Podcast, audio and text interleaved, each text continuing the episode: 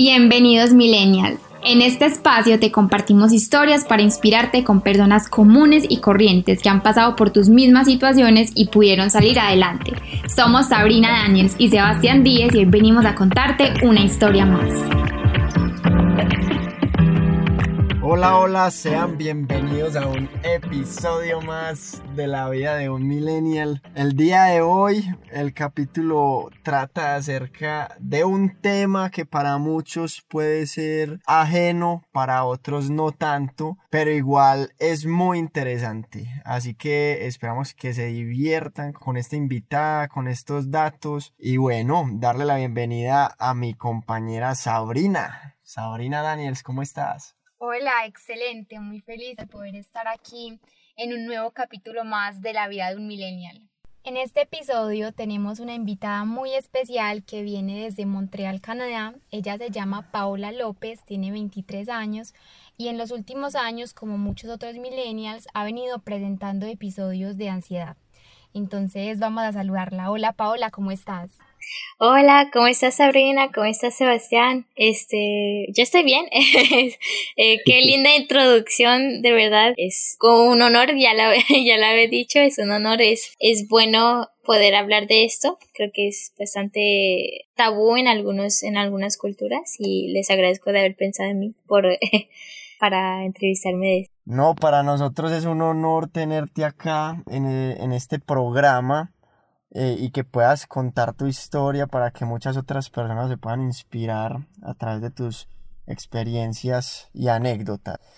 Entonces, yo creo que podemos empezar contándole a la audiencia cuándo fue que empezaron estos episodios de ansiedad en tu vida.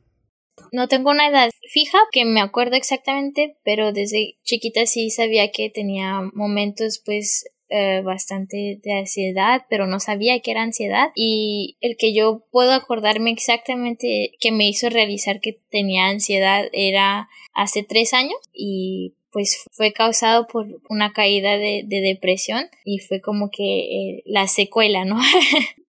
la otra tormenta que vino, pero pues no, no, obvio que no tan fuerte. Y es ansiedad social este, bueno, sí, es, fue ansiedad social, pero este, padezco de eh, ansiedad generalizada.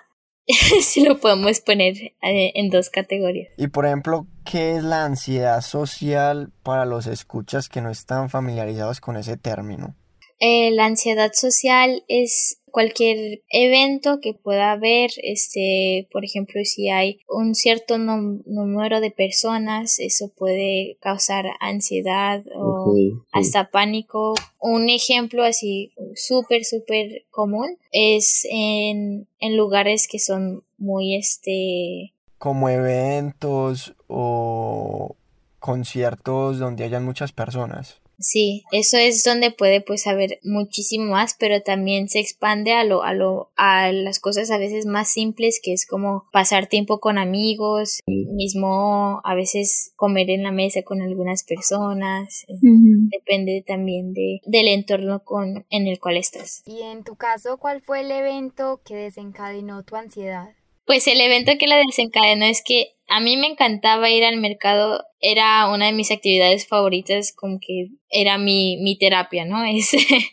y llegué a un punto donde fui al supermercado con mi mamá y no, no, no estaba capaz, o sea, no duré ni tres minutos porque me estaba empezando a dar como un, un ataque de pánico que es este, pues un síntoma bastante común con el tema de la ansiedad y de ahí lo que pasó es como que me, empezó a dar miedo, no estaba capaz de hablar, no, no podía decir nada, entonces ahí es como que dije, oh, algo no está, no está bien. Pero dentro de ti, de pronto tú ya habías sentido que algo pasaba eh, diferente. Por ejemplo, cuando estabas en centros comerciales o en eventos con tus amigos, ¿Tú alguna vez te habías preguntado como que eh, en estas situaciones yo me siento de esta manera? Sí, de hecho a mí me encanta ir a conciertos, pero el primer concierto que yo fui donde no tenía yo un asiento y era tenemos que estar parados y primero llega primero pues el mejor lugar, ¿no? Pero tenemos que estar parados todo el concierto y la gente empuja y todo. Sí,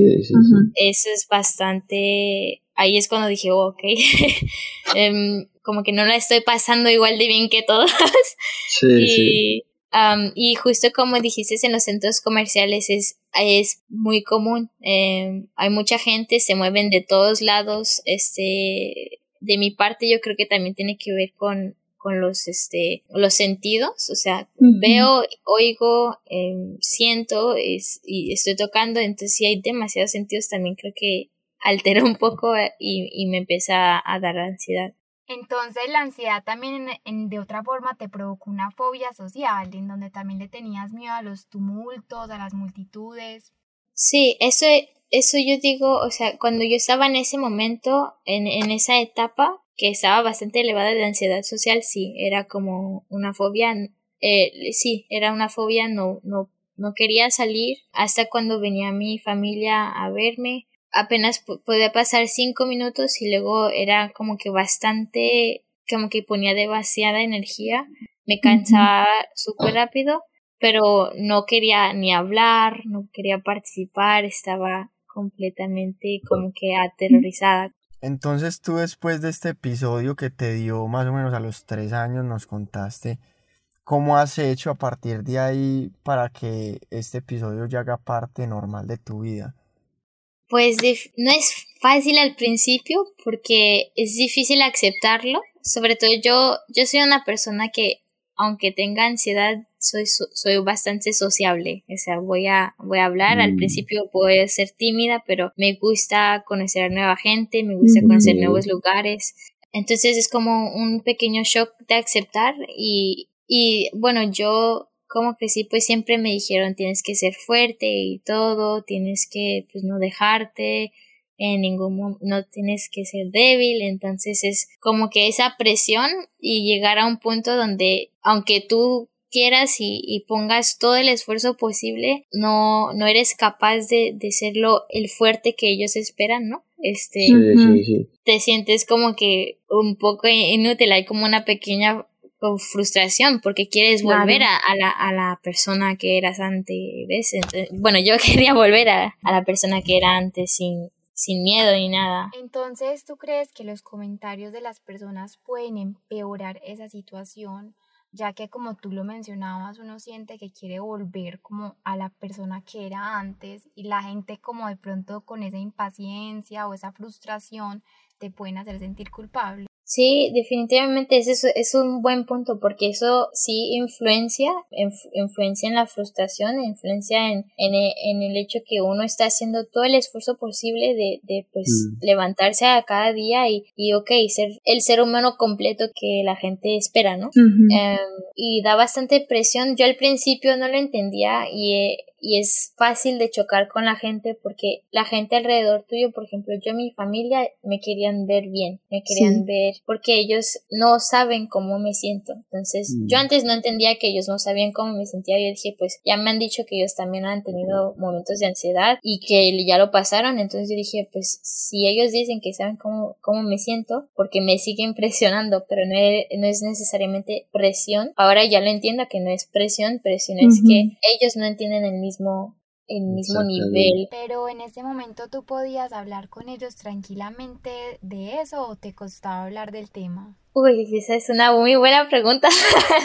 este, em, me costaba hablar del tema porque no podía hablarlo así como tú dijiste tranquilamente, sin tener emociones, como sin, sin llegar a, a llorar o a no llorar, ¿ves? Este, y sí, y a veces pues de, de, del no saber cómo expresar cómo uno se siente, podemos alzar la voz o podemos hacer como que no, pues es que no entiendes, no entiendes, entonces es, es uno también es está como que cerrado, ¿no? No, no vemos esa luz al fin del túnel. Entonces es un tema como de empatía, porque entonces las personas que no entienden por lo que ustedes están pasando, los presionan y les dicen por qué no estás de la misma manera que estabas antes, por qué ahora estás actuando así o cosas por el estilo. Bueno, y también es normal que la gente se sienta porque, claro, no está acostumbrado a una persona de una manera y desea que esa persona vuelva a actuar de la misma forma, entonces también puede sentir una cierta frustración. Y también pienso que hay eventos que empeoran esas situaciones. Por ejemplo, en la pandemia salieron estadísticas diciendo que una de cada cinco personas sufría de depresión y ansiedad.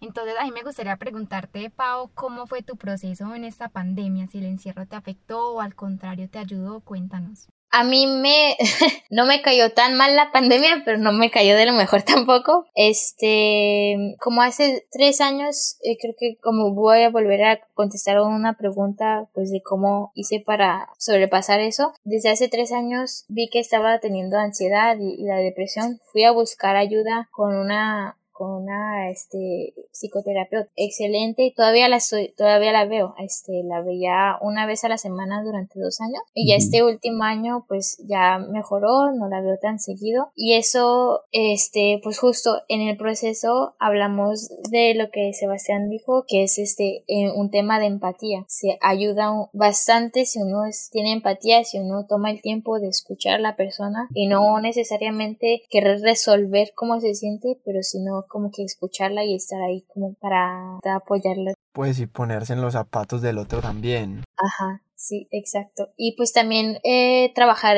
la autocompasión, porque el proceso de, de como que sanar, el proceso de, sanamiento es este, es largo y si uno no se tiene compasión a uno mismo, no se tiene amor a uno mismo, es súper difícil. Y entonces, pues ahora... Eh, con respecto a la pregunta de de la pandemia, pues a mí me ayudó con mi ansiedad social, porque yo estaba como que... sí, yo estaba un poco feliz porque este, antes de la pandemia pues tenía como que amigos que me invitaban a salir y que esto y que el otro y a veces había días que pues no, no quería salir, quería quedarme en la casa normal, tranquila. Y entonces cuando uno dice no varias veces como que tiene esa presión que, ok, esta vez si les digo no, otra vez me voy a desinflar, ¿no? Este, entonces para mí de esa presión social mm, podría decir que muy bien, pero pero al mismo tiempo es no ayuda, no ayudo porque este uno está en la cabeza todo el tiempo. Sí, sí. Hay menos distractores que le ayudan como a controlar más ese tema. Exactamente, sí, eso es, es exactamente eso, o sea, distracción, hay menos distractores, entonces uno se pone a pensar la, en la cabeza, entonces hasta, por lo menos yo de mi parte, yo estaba pensando cosas desde hace como cinco años, dije, le contesté mal a esa señora. Sí, recapitulaciones de todo. Exactamente, entonces, por eso digo, es un término medio porque pues de lo social súper bien, pero pues de la ansiedad general no tanto, ¿no? Pero entonces, vení, el tema de la ansiedad va de la mano con la depresión o se pueden considerar dos cosas aparte. Es decir, pues puede ser ansiosa pero no depresiva y depresiva pero no ansiosa o generalmente eh, vienen en un cóctel pues las dos. Yo en un momento, este, en un momento bastante grande, sí me podía considerar ansiosa y depresiva porque a veces iban de la mano. Eh, la ansiedad, si uno no la, no llega a controlarla, no llega a regular eh, esa parte, se puede convertir en depresión. Sí, se puede convertir en depresión porque si no podemos controlar nuestros pensamientos, y, no logramos, si no logramos controlar nuestros pensamientos, nuestros sentimientos sobre todo, este, es difícil de controlar nuestras situaciones alrededor de nosotros y nuestras reacciones a, a las, a las circunstancias eh, de alrededor de nosotros. Entonces, si no tenemos eso, pues cuando pierdes el control, la depresión es muy, muy fácil. Claro, ¿Y a ti qué es lo que más te ha servido para poder controlar esa depresión y esa ansiedad? porque nos entendemos que cada persona es diferente y puede que lo que te sirva a ti al otro no. Entonces, pues, ¿tú qué técnicas darías como para que una persona por lo menos pueda tener esta situación bajo control? Sí, definitivamente. Yo de, de verdad he probado de casi casi todo. Este, para, para la primera depresión que tuve, para regularizarla, yo tuve que tomar antidepresivo. Eh, y bueno, no puedo decir que, que no me ayudaron, la verdad que sí me ayudaron bastante, me regularizaron porque estaba en un bajo, demasiado bajo. Pero la cosa con los medicamentos es que no todos van a funcionar para tu cuerpo. Entonces, por ejemplo, yo tenía el citalopram A mí me funcionó, pero el primero fue como un seno, no, no me acuerdo exactamente cuál fue. El primero no me funcionó para nada, me hizo sentir peor. Y fui a ver a mi doctora y le dije, mira, me estoy sintiendo peor. Yo no sé si hay como que o es o necesito tener una dosis más alta o no. Y de hecho me bajó la dosis, pero me cambió de medicamento y este con ese sí me ayudó bastante bien y lo tomé durante seis meses y lo fui dejando poco a poco algo que sí sugiero si alguien está en ese proceso es que se haga seguir muy muy de cerca con su médico y que tenga alguien que está ahí con esa persona pues por lo menos en el momento de ajustar porque tomaba como un mes ajustarse a, a eso entonces cuando tú empiezas a tomar las pastillas esas primeras dosis antes te pueden generar más ansiedad o qué? Pues es diferente para cada persona, pero sí, puede surgir o casos, casos de ansiedad. Para mí era, esa medicina era para, ese medicamento era para la depresión, entonces a mí me, me hizo sentirme más depresiva y aún más como con ideas más negras. Este, eh, y sí, el cuerpo se va acostumbrando, pero a veces el cuerpo lo, lo rechaza por completo porque una depresión, hay diferentes tipos de depresión. Hay unos que son este químicos nada más, o sea que tu cerebro realmente no puede producir la serotonina. Em, y hay otros que son mix, que son cognitivos y químicos. A mí el, el, mío fue un mix, fue cognitivo y, químico. Y hay otros que nada más son puros cognitivos, que lo cognitivo es todo lo emocional. Y em, cuando es cognitivo es un poco más depende de, de la, la, persona porque los tipos de terapia no son no, no exactamente son para todos. Ahora encontrar un terapeuta es este es lo mismo es como es el primero no va a funcionar ok. Otro ok. Yo tuve que ir por como tres o cuatro terapeutas antes de encontrar a la mía.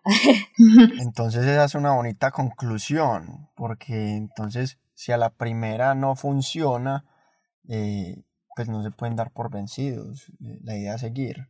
Bueno, y tú también que lo viviste, ¿tú qué crees que debe ser la mejor reacción de las personas que te rodean? Por ejemplo, tu familia, tus amigos, ¿cómo encontraste tu apoyo en ellos o cómo crees que se deben comportar en esas situaciones para que tú te sientas mejor? Definitivamente eh, la primera palabra que me viene a la mente es paciencia. Muchísima paciencia, ténganles paciencia porque están ellos mismos batallando por su cosa y ellos creo que la gente, bueno, yo por lo menos de mi, de mi parte y, conociendo a otras personas de mi familia que han tenido ansiedad y depresión, es súper importante tenerles paciencia. Si no entienden, ok, es importante también darles su espacio, pero es hacerles saber que ahí estás con ellos en cualquier momento eh, cuando lo necesitan y como que también ayudarlos a corregir, por ejemplo, si están teniendo como hábitos que no son sanos, ayudarles a corregir y decir, ah, mira, intenta esto de nuevo, pero con, con mucho amor y mucha paciencia.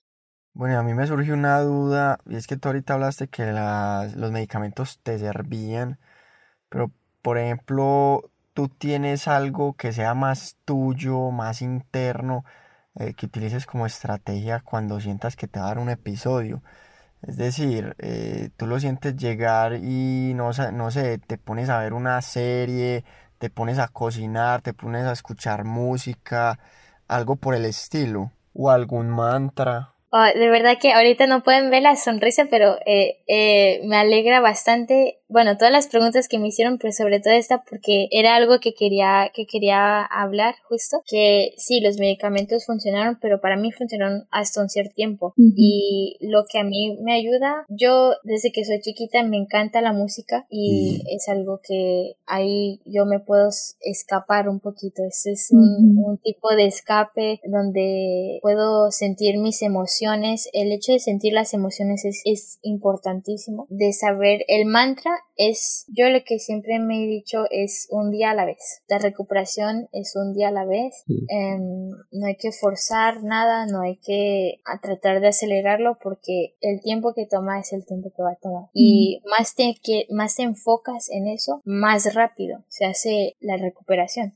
Claro. Em, también lo que me he informado, este, hay un programa en la universidad que me interesa bastante de carrera que es recreación terapéutica y eso ayuda también a la gente que tiene pues deshabilidades físicas y mentales y sociales. Entonces, ese programa en sí en total es es este crear actividades a través del juego, a través del descubrimiento que ayudan, que, que ayudan a, a, sentir una persona mejor. Y algo que he notado en lo que me yo lo que yo vengo a descubrir últimamente eso es algo que descubrí últimamente en mi terapia es que las cosas que uno hacía de chiquito de, de, de, de niño que nos que nos que nos encantaban que nos hacían felices y que hacía realmente brotar tu alma con colores felicidad y todo eso es algo que eso es algo que que siempre siempre siempre que tenga unos 60 años o ahorita como somos milenios entre los 20 y 30, eso es algo que realmente nos hace sentir como que más en vida y más en conexión con nuestra esencia. Es verdad, también volver a esos pasos y para complementar también diría yo rodearse de personas que te hagan bien, que te hagan sentir feliz, que te llenen de paz, que te motiven, que te escuchen, para sentirse menos solo y también poder inspirarse de esa alegría y contagiarse de los otros. Sí, bastante. Ah, realmente no puedes ver la sonrisa, pero sí, eso es, eso ayuda bastante. Justo, este, hablando, pues, y estoy hablando contigo, Sabrina. Sabrina ha sido una gran amiga que siempre has tenido muchísima paciencia también conmigo y has estado ahí, me has entendido y todo. Tener amistades, tener amigos, familiares, este, que te entiendan, que, que, este, quieran conocer tu, tu persona, que quieran conocer tu, tu ser y que, que no, no te juzgan por lo, por, por justo el, trastorno que estás pasando o que tienes, es algo que ayuda bastante. Y tenerse confianza. También tenerse confianza es otra cosa que yo diría que es súper bueno. Yo, por ejemplo, la manera que yo sé que me tengo confianza, que me ayudó, es escribiendo lo que yo he sentido. Por ejemplo, en ese, hoy, este, bueno, me sentí un poco bajo, bla, bla, bla. Hoy, hoy no me sentí bajo, este, súper bien. este, pero un ejemplo, ¿no? Este, me pasó esto, eh, tuve un ataque de pánico, qué sé yo. Entonces, escribiéndolo, estás, estás como que sacando todos los nudos que hay en la cabeza que uno está pensando a, a a mil kilómetros por hora y te, te da una perspectiva exterior de que, ok, estás panicando, estaba bien, ¿ves? O, y también cuando lo vuelves a leer a través de, de los días, a través de las semanas y de los años, pues vas viendo, oh, mejoré bastante porque esta vez sí supe cuando tú, eh, sí supe que detectar que iba a tener un episodio, ¿ves? Sí, yo creo que es una manera de racionalizarlo porque a veces uno no es tan consciente de lo que está pasando y de pronto escribiéndolo eh, uno ya se da cuenta de lo que realmente pasa y así lo puede ir corrigiendo uno mejor. Bueno, y para ir concluyendo este podcast, Paola, cuéntales a los millennials y otros oyentes que te están escuchando, porque la ansiedad se puede experimentar a cualquier edad. ¿Tú qué consejo le darías a esas personas que lo están viviendo para que sepan cómo afrontarlo, qué medidas tomar, en qué respaldarse. Si pudieras dar un consejo, ¿cuál sería? Pues definitivamente lo que diría que creo que nos, nos falta de escuchar a nosotros los millennials es que es válido, es válido lo que estás sintiendo, tu cabeza no está yendo a mil por hora por ninguna razón también, que vales bastante y que si llega a pasar eso, que te tengas la confianza y, y toma ese, esa, ese poquito de coraje que te, que te queda adentro y este, haz una llamada para buscar ayuda. Realmente busca ayuda y no, y no dejes, como dijo Sebastián, no, no dejes, no sueltes la talla, eh, la, uy, perdón, este, no, no botes la toalla, no botes la toalla a la primera a la, a la primera. Pues si no te funcionó la primera vez, sigue adelante. Exacto, sí, y que, y que siempre hay mejores personas que te van a entender que si no funcionó con algo es por una razón y, y que hay que seguir adelante, que que hay que tener esa confianza, yo creo. Qué bonito, qué bonito. Un episodio muy interesante. Yo creo que esto es más común de lo que uno cree. Entonces, esperamos que les sirva a todas estas personas que de pronto eh, se sienten solos en ese proceso y a las que no también para que aprendan de todas estas bonitas enseñanzas y reflexiones que nos has traído el día de hoy. Entonces queremos agradecerte Paola por este episodio, por tu tiempo y por tener esa disposición y esa alegría tan bonita que le diste al podcast el día de hoy. Sí, y bueno, muchas gracias a ustedes. Realmente que a mí, cada vez que puedo tener la oportunidad de, de hablar de mi experiencia, de, de dar consejos, de, de, dar trucos, este, me da muchísimo gusto porque em, esas pequeñas cosas hacen una diferencia. Sí, y también te queremos resaltar el, la valentía que tuviste para venir y contar tu experiencia, tu vivencia en este programa, porque sabemos que no es fácil ponerse vulnerable y bueno, contar estas historias que son más profundas y también una invitación para la gente que lo ha vivido, que lo está viviendo, no les dé pena hablar, no les dé pena contarle a los amigos, a la familia, también a través de, de las expresiones que uno también entiende los problemas y los puede resolver. Entonces, bueno, muchas gracias Paola por este maravilloso podcast. Y pues, y sí, y una última cosa que quería decir era que, que todo, que si una persona que ahorita está escuchando esto y piensa que pues, ah, hace eso, está haciendo todas esas cosas en su vida y, ahorita no, no está viendo tanto cambio, que todo va a estar bien, que hay que mantener la calma lo más posible que uno puede y este y ponerse primero ante todo porque si tú estás bien la gente alrededor tuyo también lo va a estar bueno muchas gracias Paola. Si quieres nos puedes dar tus redes sociales para que la gente que quiera ponerse en contacto contigo lo haga Sí, muchas, bueno, otra vez muchas gracias. Mis, en mis redes, en mi Instagram, estoy como uh, arroba pachucart, P-A-C-U, ay, perdón, me, equivoqué. Dale, vuelve a repetir. ah, este, este como pachucart, P-A-C-H-U-C-A-R-T, con la barrita de abajo, y en el TikTok también, y sí, ahí estoy para servirles. También tengo algunas stories que, que pongo a veces con links, por lo menos en, en, Canadá, y ahorita lo voy a hacer para buscar en, en internacional, para buscar ayuda. Si tienen cualquier pregunta, vengan y yo con mucho gusto les voy a ayudar. Bueno, eh, compañeros y compañeras, muchas gracias por este episodio, muchas gracias nuevamente a Paola, a ustedes por acompañarnos y los esperamos en un nuevo episodio de la vida de un millennial la próxima semana. chao. chao.